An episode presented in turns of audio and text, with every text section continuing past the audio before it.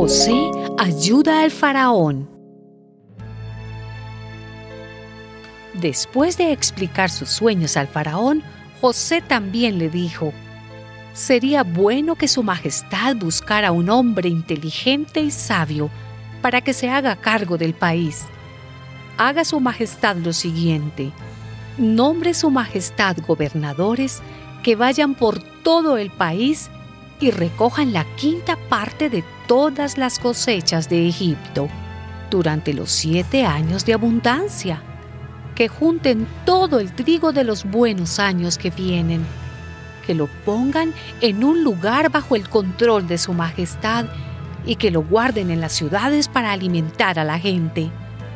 Así el trigo quedará guardado para el país para que la gente no muera de hambre durante los siete años de escasez que habrá en Egipto. El plan les pareció bien al faraón y a sus funcionarios. Así que el faraón les dijo, ¿podremos encontrar otro hombre como este que tenga el Espíritu de Dios?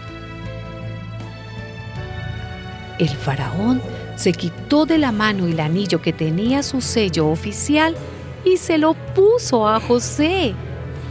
Luego ordenó que lo vistieran con ropas de lino muy fino y que le pusieran un collar de oro en el cuello.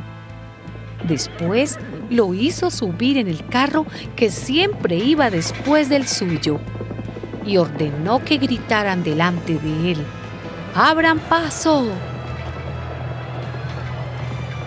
Así fue como José quedó al frente de todo el país de Egipto. La tierra produjo muchísimo durante los siete años de abundancia y José recogió todo el trigo que hubo en el país durante esos siete años. Lo guardó en las ciudades, dejando en cada ciudad el trigo recogido en los campos vecinos. José recogió trigo como si fuera arena del mar. Era tanto el trigo que dejó de medirlo, pues no se podía llevar la cuenta. Pasaron los siete años de abundancia que hubo en Egipto y comenzaron los siete años de escasez, tal como José lo había dicho.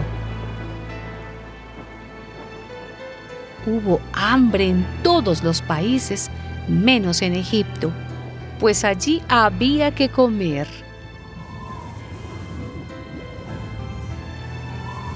Cuando Jacob supo que en Egipto había trigo, les dijo a sus hijos, ¿qué hacen ahí mirándose unos a otros? Me han dicho que en Egipto hay trigo. Vayan allá y compren trigo para nosotros, para que podamos seguir viviendo. Entonces, diez de los hermanos de José fueron a Egipto a comprar trigo.